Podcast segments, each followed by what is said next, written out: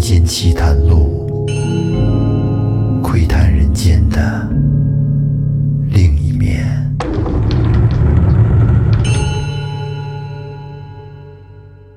欢迎收听《民间奇谈录》，为您收集奇奇怪怪的故事。我是老岳。现在这个时候正值十一国庆节的前一天，而今年的国庆节和中秋节也是难得的重叠在了一块儿，简称十一黄金中秋节。在这儿呢，老岳祝大家中秋国庆快乐。当然，这肯定会是一个迟到的祝福，因为这期节目上线的时候，可能国庆节早都过了。今天要给大家说两个听众朋友投稿的故事。第一个朋友网名叫糊涂虫，他说他是一个农村人，农村是一个有着很多灵异传说的地方。他小时候就听说过很多灵异故事，但是在他们当地有一个流传很广的故事，村子里很多人都知道。这个故事是这样的：在他们村有一个姓张的老太太，死了有十来年了。她之前呢是一个专门给人接生的接生婆，谁家如果要生孩子了，都会把她请过去。话说有一天晚上，下着大雨，她正准备上床睡觉呢，突然就听见门外边有急促的敲门声。这张老太太赶紧下床开了门，因为这种情况对她来说是经常会发生的，老是有这晚上要生孩子的女人。门一打开，只见门外边站着一个神色看起来非常紧张的，也是一个老太太。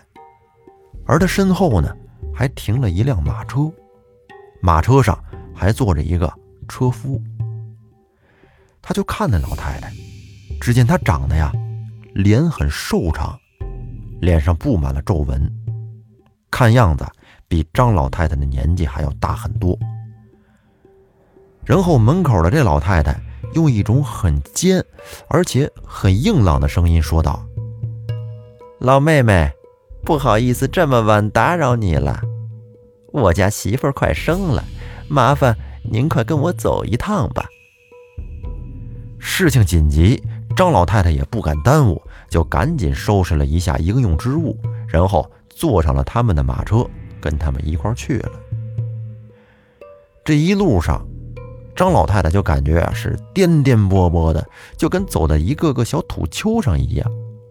她因为很紧张，而且又是黑天，还下着大雨，她就没太注意外边。后来等到了地方，下了车，他发现居然到了一个小山沟里。这儿啊杂草丛生，枯树成林，而山沟下面呢，隐约有一座大房子。是灯火通明的，看起来像是个大户人家。这会儿，那个瘦老太太笑着又说话了：“不好意思，大妹子，要麻烦您下来走一段了。”张老太太客气地说：“没事儿，没事儿，生孩子要紧，赶紧的吧。”于是那车夫下了车，扶着张老太太，而那个瘦老太太则在前面带路。这会儿就只见她那蜷曲而且有些罗锅的身体，却非常的灵活。别看上了岁数，走得特别快，一点都不像上了年纪的人。张老太太心想：他身体可真硬朗，要是我能有这么好的身体就好了。不一会儿，他们便走到了那所大房子前面。瘦老太太敲开了门，把张老太太迎进屋。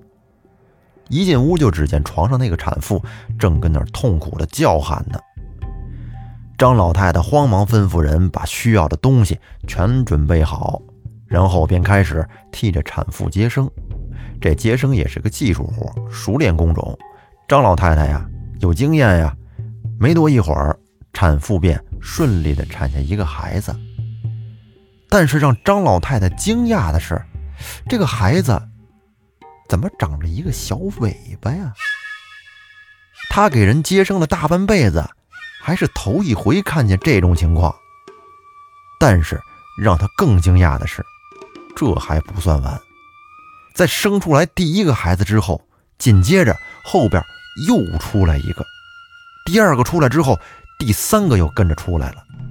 就这样，一个一个的，这个产妇竟然接连生了七个孩子，而且每个孩子都有一条小尾巴。这生完之后，给这张老太太累的呀，从来就没接过这么大的活一下子生七个，哎，她就感觉非常的疲惫，然后她就跟那坐着，就觉得呀头有点沉，跟那昏昏沉沉的，就瞅着眼前的这些东西，慢慢的，竟然模糊起来。后来等张老太太醒来的时候，她发现自己。竟然躺在村东头的路边上，而这会儿天已经蒙蒙亮了。他使劲的回想了一下昨天晚上发生的事儿，这不想不要紧，一想给自己都吓了一跳，吓得他慌忙的就往村子里赶。然后在白天，他就把这事儿说给了村里人听。有的人说他可能是遇到什么妖精了，很有可能是黄皮子之类的。然后到了这天夜里，张老太太竟然做了一个奇怪的梦，她就梦见那个瘦老太太露着两颗大门牙，笑着跟她说：“大妹子，真是太谢谢你了，如有冒犯之处，还请多多见谅，多多包涵。我也没什么东西可答谢你的，门口那两只鸡还请你笑纳，谢谢您，谢谢您啦。”后来等第二天早晨起来，张老太太醒了之后，她觉得有点困惑，随即呢便打开了房门。结果一看，在门口还真有两只鸡。这两只鸡就像是被什么动物咬死的一样，在鸡脖子上还有血。从这件事之后，张老太太是再也没有给别人接过生，这是有心理阴影了。毕竟这种事儿发生在谁身上，谁都得害怕。您想啊，扑噜扑噜扑噜往下连出来七个孩子，并且孩子身上还有小尾巴，想想都瘆得慌。那第一个听众投稿的这个故事到这儿就结束了，咱们接着说第二个听众的故事。这位听众网名叫胆小鬼，他说这件事情是发生在我的家族，我现在也分不清是真是假。我大爷家的姐姐比我大两岁，要是活到现在，应该得四十多岁了。按道理说，我这代的孩子家长没有太宠爱的。我从小要是做错事儿，父母是非打即骂。但是我这个姐姐却不一样，大爷大娘非常宠爱她，已经都没边儿了。很多老人都劝他们说，不能这么惯着孩子。在我这个姐姐八九岁的时候，我爷爷说她有点不对劲儿，说她走路没有脚后跟，那意思应该就是说走路脚后跟不着地。我现在也不清楚是怎么回事儿，不过他走路的姿势我记得，到现在为止我也没有看过像他那么走路的。后来大爷就找了个挺出名的先生来给他算算。先生说：“我这个姐姐是讨债鬼托生的，活不到十八岁，让找个高人给破一下。”一听这话，大爷大娘可慌了，赶紧找人给破。后来也遇到过几个骗子，最后找了一个人，啊，给做了一个纸人，烧了替身，告诉大爷说：“从今以后，对姐姐的要求不要满足，要留一手。”打个比方吧，比如说姐姐想要十块钱，那就给她五块，只有这样才能留住姐姐。等这样过了十八岁就好了。于是我这个姐姐从那年开始，想吃一个苹果，那家里都是给一半。姐姐要钱，要十块钱就给一两块。买东西也是，姐姐相中的东西，大娘肯定不给买。而是去买比她看中的这便宜的。后来姐姐慢慢的也习惯了，大爷大娘还不放心，就年年都给姐姐找这算命的给算。算命的一算，都说挺好，于是大爷大娘也就把留一手这个习惯给坚持了下来，一直到了姐姐十七岁那年，也是因为大爷太宠爱她的缘故，姐姐非得要学开车。于是大爷就求一个开车的朋友教姐姐。那个时候开的还是叫东风幺四零的汽车，姐姐学了几天就感觉自己行了，差不多了，可以自己开车上道了。结果上了道，一下子就把一个老头给剐了，剐出去十多米远。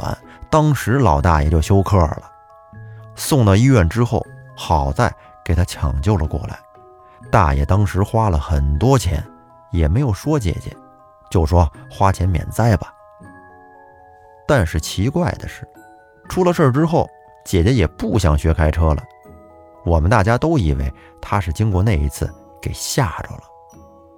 后来，就在那年冬天，姐姐在过一个铁路口的时候，竟然被火车给撞死了。您可能不知道，被火车撞死。是没有赔偿的，所以说姐姐就算是白死了。大爷在伤心之余，突然就想起来，要是不给那个挨撞的老头治疗就好了。